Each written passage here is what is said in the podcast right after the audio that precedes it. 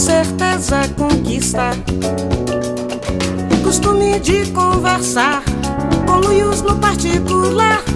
Com chavos de olhares cruzam pelos ares, coitos calorosos consumar. Olá, querido ouvinte, seja bem-vindo ao seu podcast semanal sobre discussões sociais e experiências de vida. Meu nome é Cecília Fernandes, barrada de Wakanda no Twitter, mas sempre preta e nunca moreninha. E eu sou a Caísa, sou apresentadora afro-bege, afro-latina e sempre com muito orgulho afro. Se você quiser continuar essas e outras conversas, nos encontre nas redes sociais. Nós estamos no Instagram e no Twitter como arroba. E para dar aquela viajada, abrir o coraçãozinho sem ninguém nem perceber, entra lá no nosso Instagram, Curioscat, barra Cepode, ou manda pelo e-mail reclamações exclusivamente com a Cecília, viu? E se você quiser que este podcast continue crescendo e florescendo toda segunda-feira na sua plataforma de escolha, indique para o seu amigo ou familiar. O Cepode é um projeto que eu e a Caís abraçamos de todo o coração e fazemos por conta própria, pagando as despesas do nosso bolso para entregar conteúdo de qualidade nessa internet de meu Deus. Achou o podcast a cara daquela pessoa? Esse é o momento que você pensa, você pode. Ai, muito bom.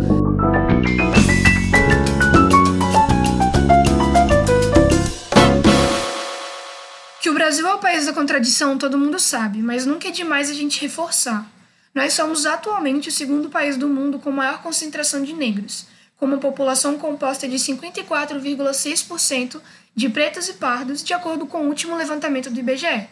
Mas ao mesmo tempo, nós somos o país que mais mata negros no mundo, segundo dados do Ministério da Justiça em 2016.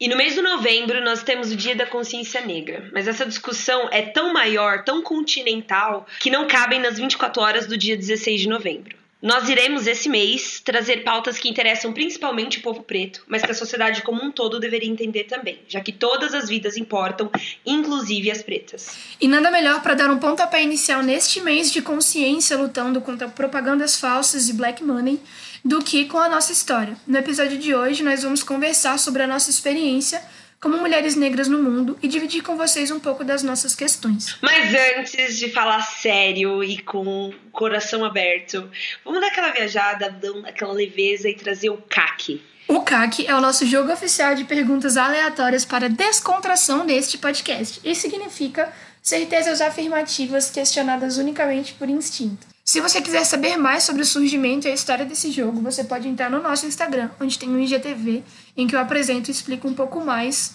sobre essa obra de arte que nós temos aqui. Diz aí, Caísa, qual que é o CAC de hoje?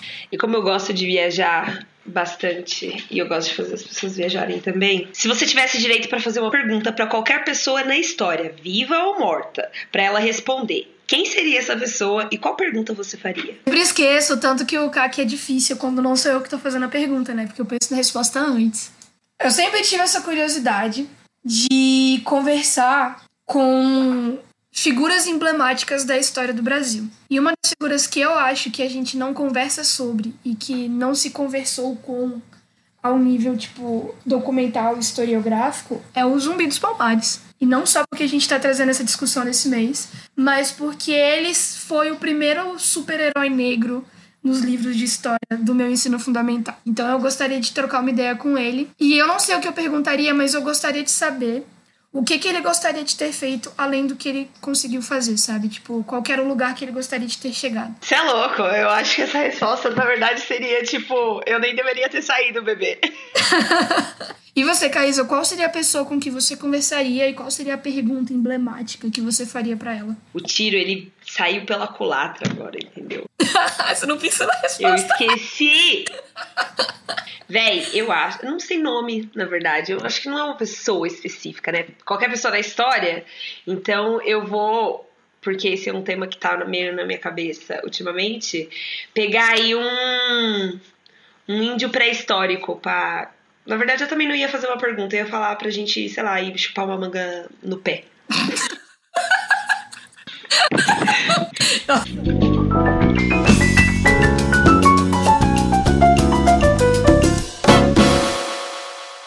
E como diria Silvio de Almeida, todo negro no Brasil tem duas certidões de nascimento. Aquela que a gente tem registrado no papel, e quando a gente descobre que a gente não é igual a todo mundo. Todo mundo que tá na mídia, todo mundo que tá na TV, no rádio, na televisão, nas histórias de dormir, na escola, a gente percebe que algo não está legal, não está normal. E aí é quando a gente descobre que a gente é herança de uma diáspora forçada africana no Brasil e a gente gosta de esquecer ela. Então a gente normalmente descobre isso tardiamente e temos duas. Quando foi que você recebeu a sua segunda certidão de nascimento? Muito tardiamente na faculdade. Já com os meus 24, 25 anos. Estar na faculdade, estar fora de casa, fora do meu ambiente familiar, é, e estar 100% imergida nesse meio me assim, que mudança é, é realmente. não, não é meme, mas é verdade, né? Tem o antes e o depois da federal, sim.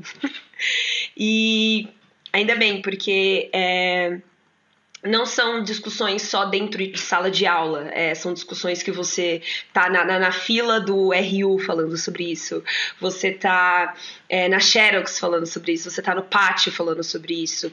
Tem, e também, claro, tem aquele famoso teste do pescoço, né? Quando você começa a olhar em volta e não tem pessoas iguais a você. Não tem. São poucas até. Em Goiás, eu gostei muito de ter a experiência de, de, de, realmente ver gente do Brasil inteiro. Muito obrigado pelo SUS. Eu amo o, o, o SUS, ó. SUS também, mas o SISU. eu amo muito o SISU por isso. Eu conheci gente do Brasil inteiro. E isso acho que me ajudou a me colocar no meu lugar. Como mulher, como classe média. E como pessoa negra. Um fator que me diferenciava e eu achava que era só por isso era o fator do recorte social, né? Eu nasci em São Paulo, é, classe média, meus pais são professores, eu tive a oportunidade de sair de um estado para o outro, conseguir me sustentar e fazer uma universidade federal. Então, sem contar que era bem mais barato eu fazer uma federal do que fazer uma particular em São Paulo, né? Porque venhamos e convenhamos, o lugar caro de se viver. E aí eu sempre achei que eu tava igual a todo mundo que tava dentro da universidade. E eu sou da periferia de São Paulo, então já cheguei assim, aí, quebrada. E foi meio que um choque de realidade de perceber que eu tava muito na frente de muita gente por causa do meu recorde social, mas ao mesmo tempo eu não me via pertencente a muitos lugares. E eu acho que isso começou quando comecei a namorar uma pessoa branca, do olho claro, hétero, cis. E as pessoas realmente ficavam admiradas, davam parabéns porque eu tava namorando esse cara. E, e eu nunca, nunca entendi esse parabéns. Eu nunca entendi esse parabéns. E aí, a faculdade, não só ela vem ajudar a gente em vários contextos, como existem matérias que a gente estuda é, que levam a gente para esse caminho. Querendo ou não, começou sim com uma professora muito assim dois pés no peito no UFG, é, com uma aula que chamava Mídia e Racismo. E a gente tratava como o negro era representado dentro da mídia, jornal, televisão, é, rádio, e isso é, num contexto histórico e tudo mais. E eu fui assim. eu fui chamada da preta que não sabia que era preta. Nossa. Ao vivão, no meio de 50 pessoas. Ao vivo! O problema do exemplo é quando ele te dá uma rasteira, né? e você não saber responder, tá ligado? Porque eu nunca fui branca. Disso eu tive sempre certeza. Nunca houve dúvida de que eu era branca. Nunca fui branca. Mas eu nunca me senti no direito de falar que eu era preta também. Porque eu era clara. Então, dentro da, sei lá, do ensino fundamental, na sétima e oitava série, a gente tinha uma amiga que era realmente muito retinta. E ela não era amiga de todo mundo, sabe? E eu não entendia o porquê. E, bom, hoje em dia é bem óbvio. É, e eu era sempre amiga de todo mundo. Né? A socialmente aceita, né? É! A da amizade ali era Carissa Reis. Sim, eu era, eu era acessível, sabe? É, é, entre vários grupos, assim.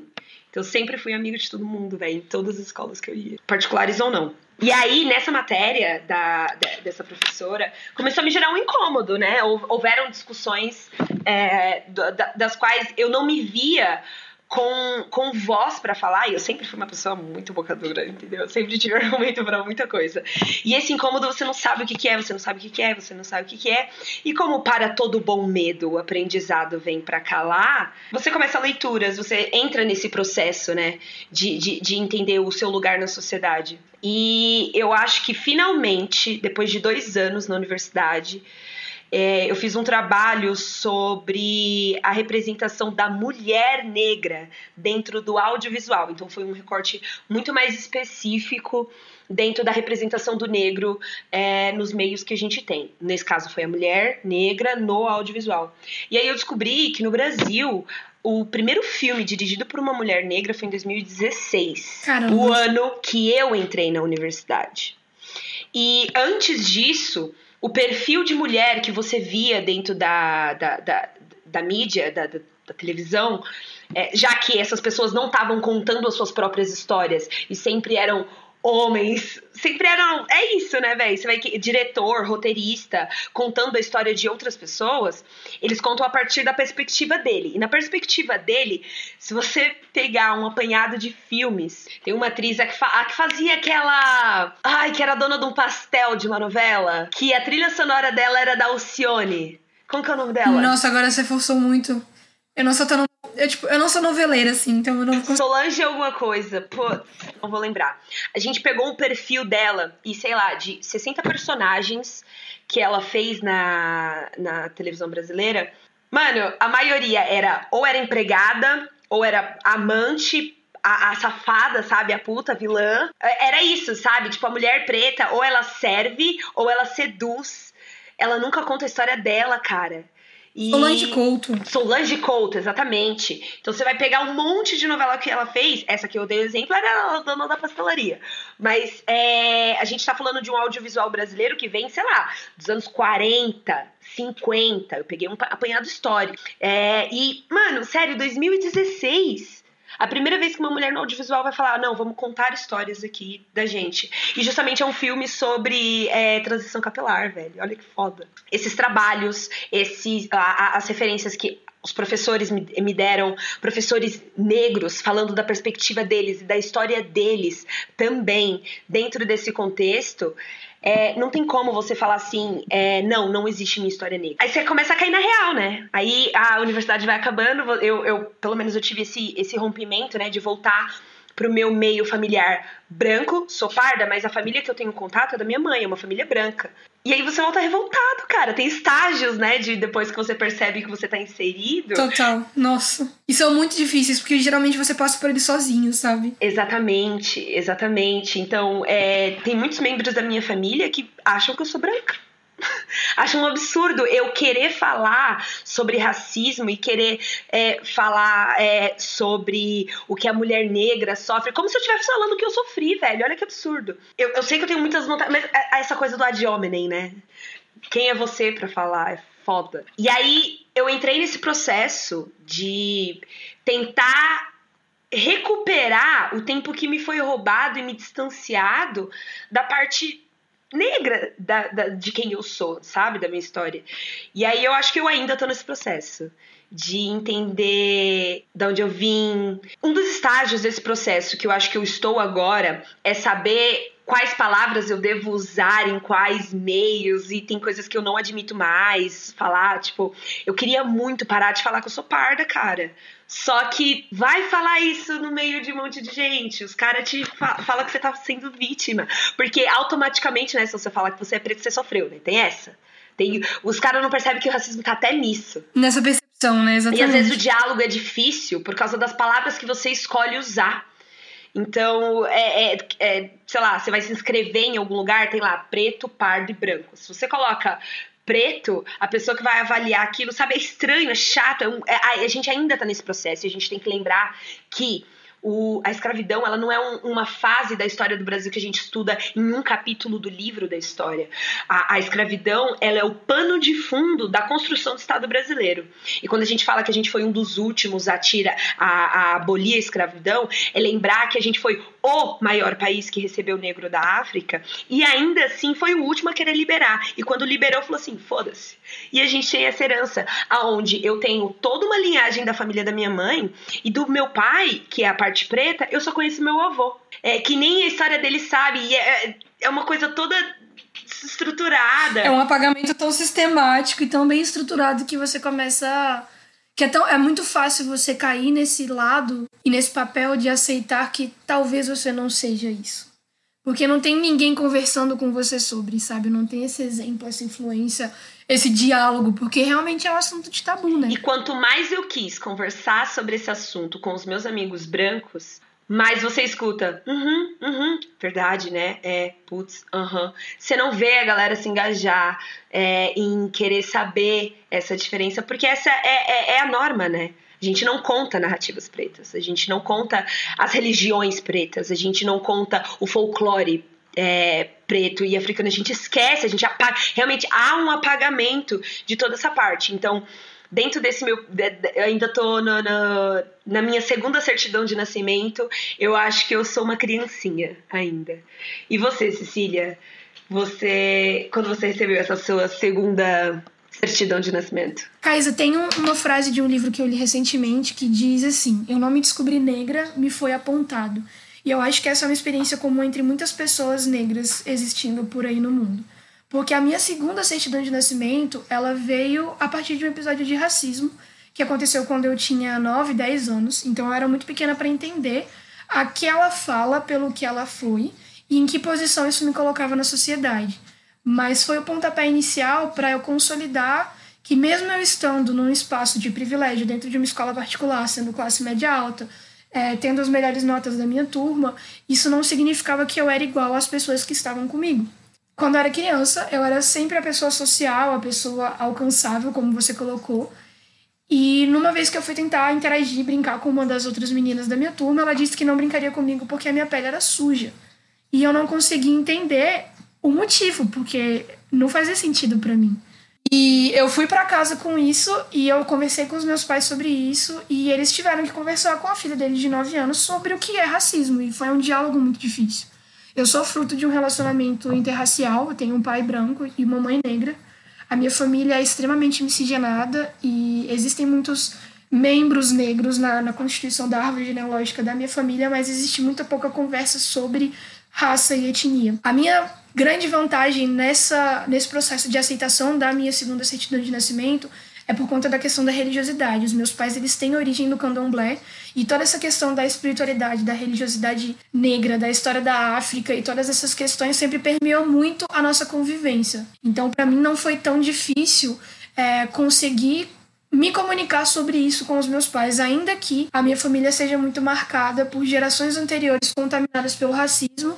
Então, pessoas que têm muita dificuldade e entender que elas não são morenas, por exemplo, que elas são negras e tipo combater esse tipo de terminologia que, que faz tanto mal para nossa percepção. E a partir disso, eu comecei a ter mais consciência da minha diferença e com ele veio a questão e a necessidade de se provar, que também é uma questão que faz parte da experiência dos negros no mundo que você começa a ser diferente e tem essa necessidade de você provar que é capaz e que você é tão bom quanto as pessoas que são diferentes de você. E essa competição contra o sistema e contra as pessoas e contra tudo permeou grande parte da minha vida, até que eu entrei na Universidade Federal, na Universidade Pública, e foi totalmente, e, e é uma coisa que eu sempre vou falar aqui, um turning point, assim, na minha vida, um ponto de virada total, porque foi quando eu entrei num espaço em que existiam mais pessoas parecidas comigo do que pessoas diferentes de mim e pessoas de todo lugar do, do Brasil e lugares do mundo e com todo tipo de plano de fundo, experiências.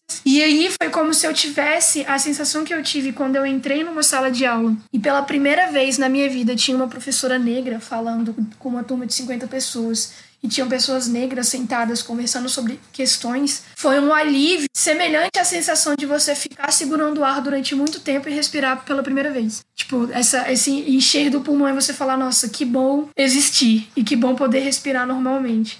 Então, para mim, toda essa trajetória que eu resumi brevemente aqui, que foi uma trajetória muito difícil, porque a gente nunca quer aceitar que a gente é diferente. E a gente nunca quer normalizar que o sofrimento, a dor, o preconceito faz parte da nossa vida, mas fazem. É, a gente fala que hoje, eu acho importante a gente ressaltar isso, do espaço de duas mulheres negras de pele clara o que é um termo que eu utilizo muito mais do que o termo pardo, porque eu acho esse termo extremamente deplorável e depreciativo. Eu quero parar de usar ele, mas os documentos por aí não deixam, cara. E eu faço essa, esse reforço da gente combater o termo pardo, como diz o Sente, né? Em Leões, pardo é papel, você sabe minha cor. E esse é um trecho de rap muito emblemático para mim, porque é exatamente isso, sabe? A gente tem que combater o sistema nas palavras que ele utiliza para poder enquadrar a gente em caixinhas de formulários. E estando aqui como duas mulheres negras de pele clara conversando sobre negritude no mês da consciência negra, onde as pessoas tentam se aproveitar dessas pautas para vender produtos, sendo que no resto do ano elas esquecem dessa parcela do público deles, essencial, sabe? Eu acho que a gente se apossar da nossa história é uma forma de mudar o futuro dela e de, da história de outras pessoas, entendeu? E tirar o termo pardo não é negar a realidade de pessoas que se identificam como tais. É lembrar que uma parte da nossa história foi apagada quando a gente usa o termo pardo. Eu não quero mais apagar. Eu não quero mais esquecer. A gente tem que entender também a questão da história do termo pardo, né? Porque inicialmente ele foi pensado para se referir à população indígena e aos descendentes dos povos originários do Brasil e da América, mas depois de algum tempo ele começou a ser enfiado goela abaixo a pessoas pretas, independente da pigmentação da cor delas. Porque basicamente ele diz que é misturado, não diz com o quê. Exatamente. E começou a surgir então né, essa divisão assim quase uma segunda Pangeia, mas dentro do povo preto, é, que distinguia as pessoas de acordo com a pigmentação da pele. E isso começou a causar diversos conflitos, inclusive os de identificação que a gente trouxe aqui nesse nosso primeiro relato. Então, quando a gente cruza essa ponte e entende que negro de pele clara, de pele escura, de pele retinta é negro, da mesma forma, a gente começa a vencer algumas das barreiras que as pessoas brancas, na posição de privilégio, na posição de poder, na posição de colonização também, né? Esse, essa carga histórica que carrega o tom de pele branco também. A gente começa a vencer essas barreiras e se apoderar da nossa história, que foi esse processo que você disse que fez e está fazendo. Então você realmente começa a recuperar o tempo perdido e, e para tipo de dividir um movimento que precisa tanto de união com questões que nem são nossas, sabe? E tem uma coisa que você falou sobre a questão do fôlego, né? Que você finalmente respira.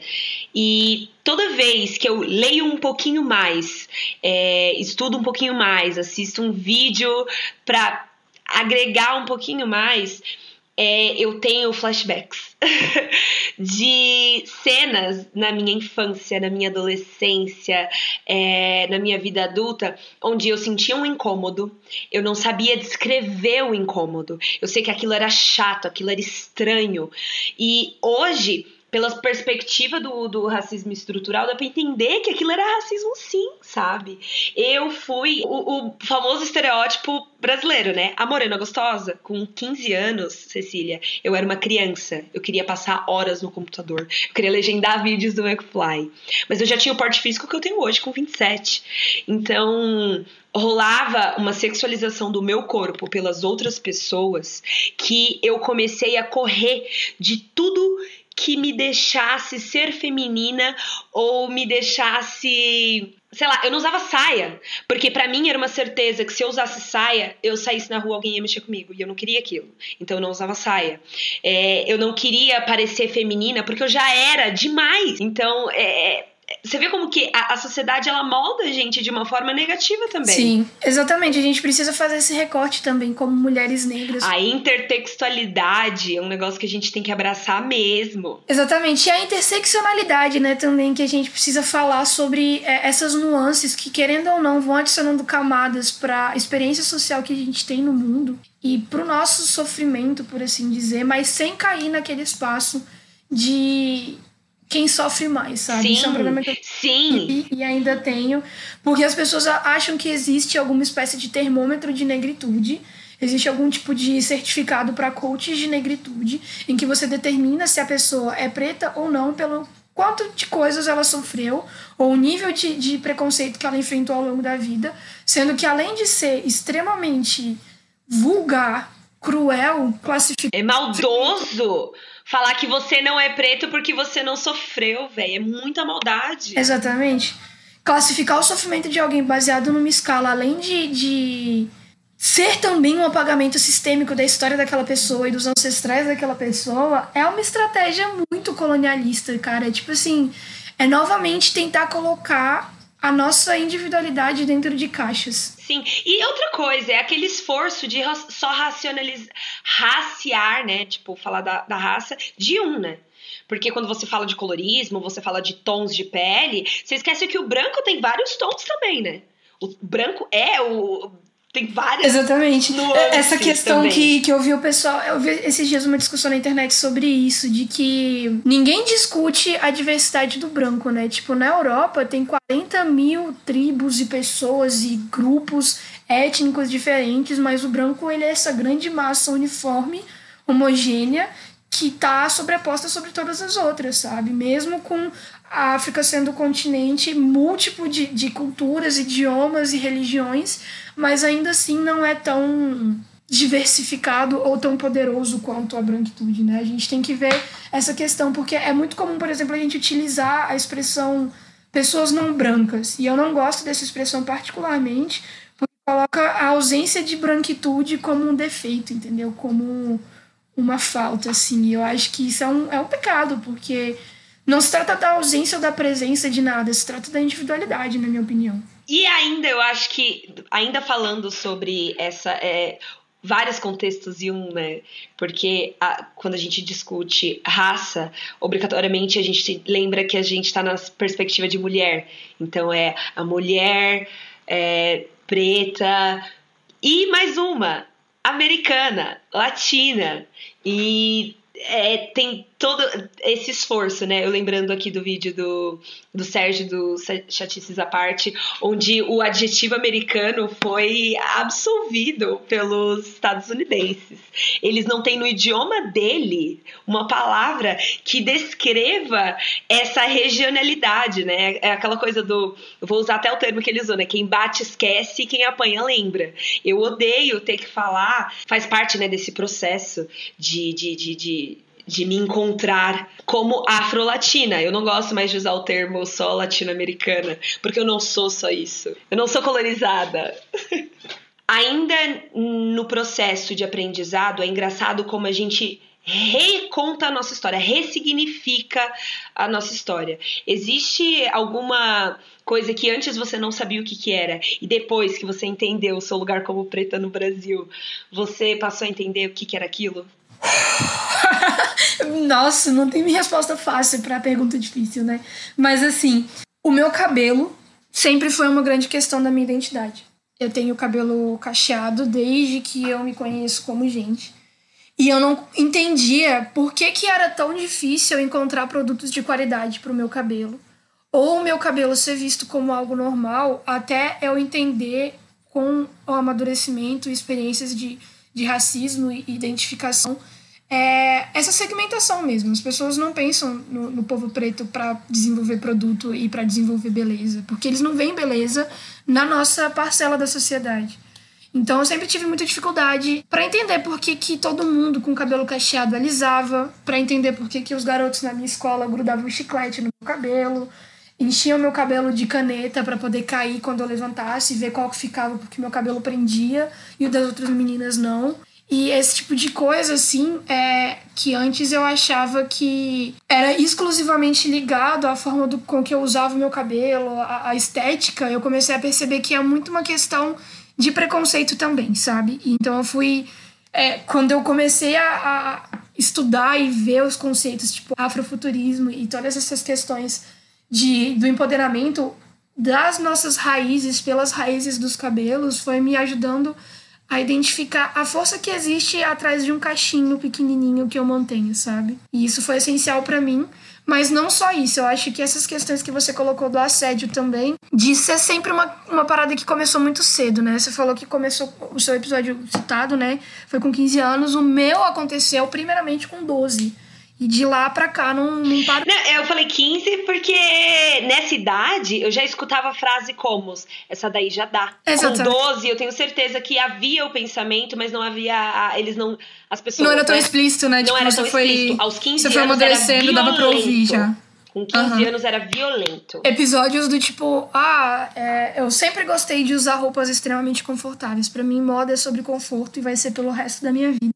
E eu adorava usar calça legging, mas era um pecado eu usar calça legging, ao ponto de que na escola que eu estudei a minha vida inteira, eu era aluna na instituição há 10 anos, e eu tive que ouvir de uma coordenadora branca que eu não podia mais usar calça legging porque estava distraindo os outros estudantes, causando alvoroço na hora do intervalo. Então eu fui tolhida de um direito por conta do meu corpo. E, quando eu vi que isso era algo normalizado, quando eu não vi nenhum diretor se posicionar, nenhum estudante se posicionar, quando eu passei por uma situação clara de assédio em que um professor me colocou na frente da sala e disse que eu era gostosa para dar um exemplo sobre Oriente Médio e ninguém falou nada sobre isso, ou o que foi dito não foi suficiente, eu comecei a automaticamente me esconder. Então, assim, quando eu entrei na faculdade, Sim. É um modo de defesa, cara. Exato. Fugir, fugir disso. É muito, e é automático, você não tem outra opção. A outra opção é muito ruim, entendeu? Então, quando eu entrei na faculdade, um amigo meu, Johan, beijo, Johan,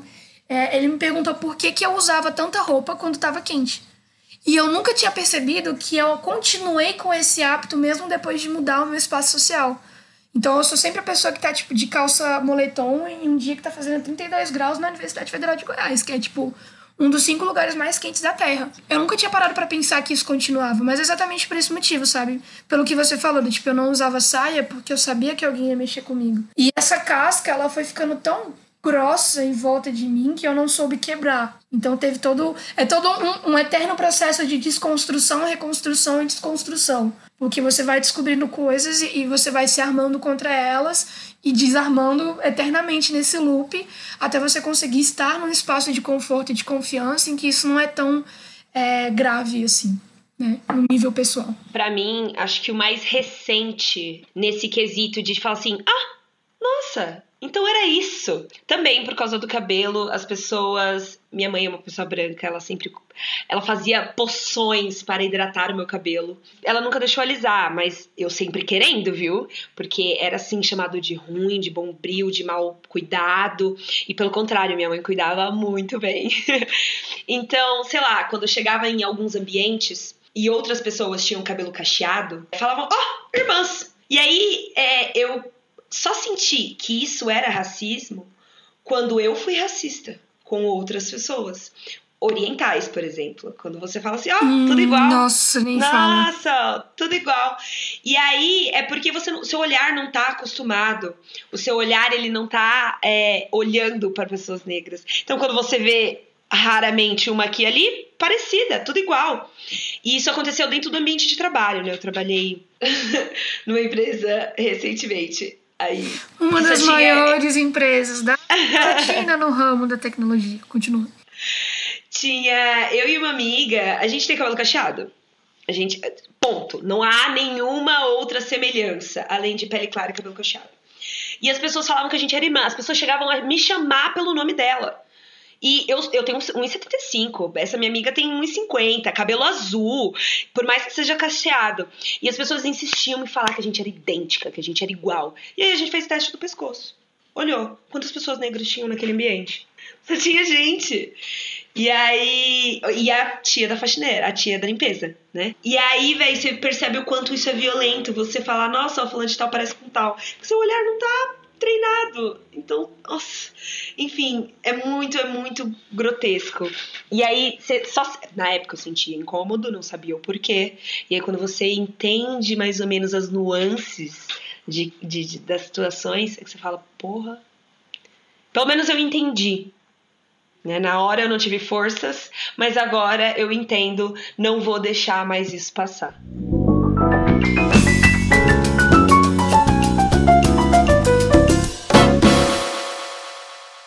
Cais, eu quero saber, tipo assim, dentro desse processo de se descobrir como negra e se entender como negra, eu quero saber primeiro pequenas questões assim, pequenos momentos que você que te deixam ansiosa ou que te deixam nervosa sobre as pessoas te lerem e te entenderem como uma mulher negra? Cara, como eu disse, né? Eu namorei uma pessoa branca. Então, me incomodava muito quando. Só as palmiteiras online. Palmitei, sim. E aí as pessoas me falavam parabéns. No começo, eu não entendia, porque eu achava que era tipo assim. Sei lá. Tão felizes tinha... pelo meu relacionamento. É, exatamente. Só que passou uma coisa, ser uma coisa tão constante e ser só direcionada a mim, que eu comecei a perguntar o porquê. As pessoas viravam, tipo eu apresentava tudo mais, as pessoas viravam pra mim e falavam parabéns. Inclusive, quando eram pessoas que eram amigas dele, o parabéns era dirigido a mim. E eu, eu ficava, sabe? E aí, depois de um tempo, eu comecei até a fazer piada. Eu falei, não, parabéns para ele, né? Porque era tão, sabe, constante. Aí, a primeira vez que eu recebi um parabéns onde eu senti que era para os dois, veio de uma. Era um coletivo de mulheres do candomblé que estavam fazendo um show perto do UFG. A gente parou para escutar umas músicas e elas passaram para cumprimentar todo mundo. E aí ela parou pra gente e falou assim: Nossa, que casal bonito. E foi a primeira vez que o elogio foi direcionado para as duas pessoas. E aí eu comecei a conversar sobre isso com as pessoas. E aí vem aquele recorte, né? Primeiro, mulher precisa de homem. E aí você vê uma mulher preta com um homem branco, meu Deus, parabéns. Se livrou, pergunto, hein? Vai embranquecer sua família, hein? Porra. Entende? Nossa, falar que o cílio vai ser lindo e nananã. Nossa. E aí eu comecei a perguntar por quê para as pessoas. O incômodo no olhar de quem ouvia esse porquê. Era o sinal vermelho 120%, né? Que você, tipo, doía, mas você via. Sim. Você tinha certeza de onde aquilo vinha, porque a pessoa nem ela vai conseguir explicar. Existem vários medos, é óbvio, mas assim, eu não quero falar num nível. Mas você puxou essa questão do relacionamento interracial. E eu também sou uma palmiteira muito consciente. Eu namoro atualmente um rapaz incrível que é branco e europeu. Então ele é o pacote completo da colonização. ele é espanhol. Anglo-saxão. Oh, yes. Ele é o pacote completo da ele é o motivo pelo qual eu fui barrada de Wakanda no Twitter, porque as pessoas elas têm dificuldade em falar sobre relacionamento interracial sem cancelar a pessoa negra da relação. E assim, é, a gente, eu entendo plenamente que afeta uma parada socialmente construída, mas na posição de mulher negra a gente lida com a falta de afeto, né? Presença constante do assédio. Então você nunca é vista pela sua humanidade, mas você é visto pelo seu corpo. Então nunca é sobre a sua personalidade, é sobre o tamanho da sua bunda, o tamanho do seu peito. Como é que você pode. O quanto você é safada ou não. É, o quanto você é boa de cama, ou quais são as coisas que você pode fazer, como a sua beleza exótica, como você tem esse ar afrodisíaco e coisas do gênero. Então, assim. Essa, a gente vive nesse equilíbrio de entender que sim, o afeto é socialmente construído, mas o afeto ele é uma necessidade para a gente como ser humano, como animal social. Então, depois de muito tempo, eu parei de super racionalizar o meu relacionamento interracial, mas as pessoas não pararam de fazer isso por mim, né? É, então, além de eu ter que lidar com o recorte étnico, eu tenho que lidar com o recorte de nacionalidade. Então, a família europeia dele, quando eu fui apresentada, ele fez questão de mostrar uma foto minha na praia e o primeiro comentário que foi feito foi sobre meu corpo e sobre como os meus filhos seriam saudáveis. Então, basicamente, eu tava ali para poder produzir crianças e, e né, tipo, e foi um absurdo para mim. E esse é o tipo de coisa que me incomoda muito e que me deixa ansiosa. Então, é, eu tenho medo às vezes de estar no espaço da família do meu namorado, que é uma família majoritariamente branca, e as pessoas começam a falar sobre esses assuntos de maternidade, de filhos, primeiro sem saber se eu quero ser mãe, segundo sem saber se a gente conversa sobre isso e se isso é um assunto entre nós, e terceiro partindo do, de, um, de pontos muito absurdos, do tipo assim, ah, será que vai ter o cabelo da Cecília ou vai ter o cabelo do Nicholas? Porque isso é um problema? Pois é, e aí você começa a ver que não se trata, tipo, da, da construção de uma família. É como se fosse um The Sims, entendeu? Então é sobre a constituição daquela criança e que nem nasceu ainda, que é absurdo. E essa é uma pequena questão que me incomoda, mas a outra que transcende isso, eu tenho muito medo de formulários, de pessoas preenchendo formulários para mim. E isso é uma coisa que a gente pode falar sobre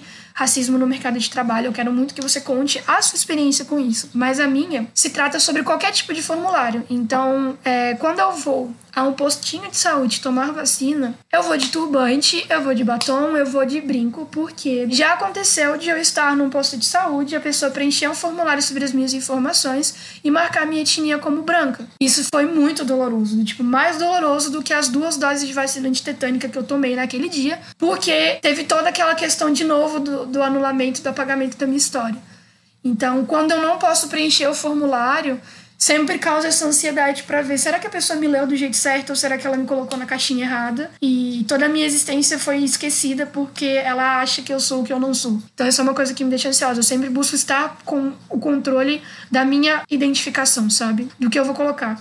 Mesmo que na caixa tenha ah, preto, branco e pardo, eu sempre vou colocar preto. E se a pessoa quiser discutir comigo sobre isso, a gente vai ter um problema, mas a gente vai discutir sobre isso. Só que eu não vou mudar, porque o IBGE determinou que a cor do envelope de papel é a cor da minha pele, entendeu? Volto ser essa corajosa. Eu ainda tenho certos receios, mas vou chegar lá, como disse, é um processo.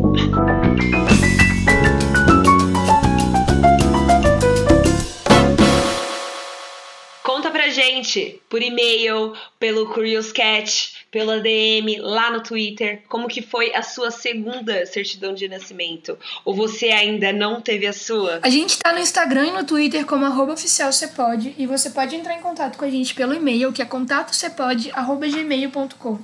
Mais do que trazer experiências e histórias pessoais, a intenção desse mês é realmente se apoderar da nossa história, das nossas experiências e vivências e transformar o mês da consciência negra numa oportunidade de trazer para os nossos ouvintes brancos e para os nossos ouvintes negros conteúdos que sejam interessantes, que façam sentido para a vida deles. Então a gente vai discutir colonialismo, antirracismo, cultura, cinema e arte negra e outros assuntos para poder enriquecer o seu mês. E sempre lembrando que essa conversa não acaba no dia 30 de novembro. Ela se estende porque é uma conversa sobre sociedade, é uma conversa sobre empatia e sobre coletividade.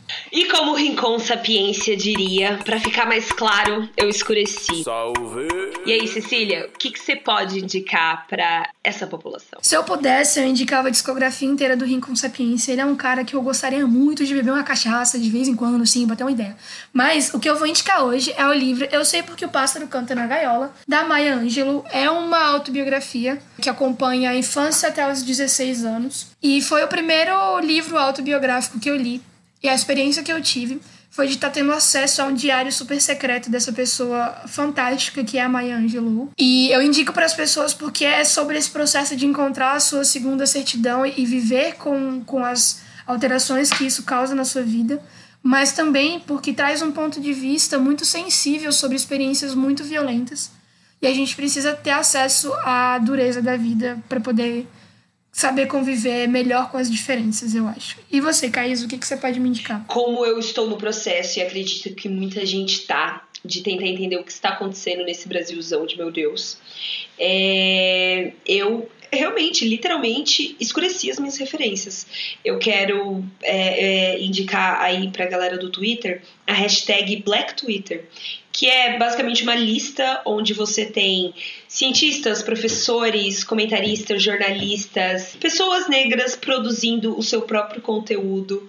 E aí você pode se apaixonar por alguns, odiar outros, mas o importante é saber que essas pessoas estão aí, estão falando, estão produzindo e que a gente tem pluralidade num país tão continental. E se você quer ver discussões como essa continuando a existir e se espalhando por todos os lados da internet, indique esse podcast para um amigo seu, manda para aquele familiar, para aquele colega que precisa ouvir essa história, para aquela pessoa que sentir um abracinho quentinho dessas histórias que a gente contou aqui, para que o podcast continue existindo.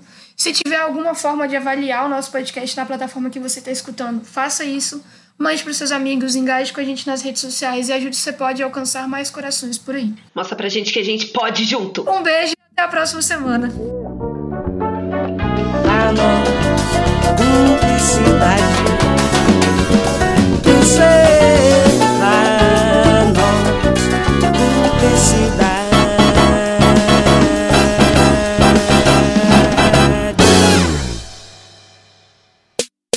Este podcast é produzido e editado pela Elis Studios.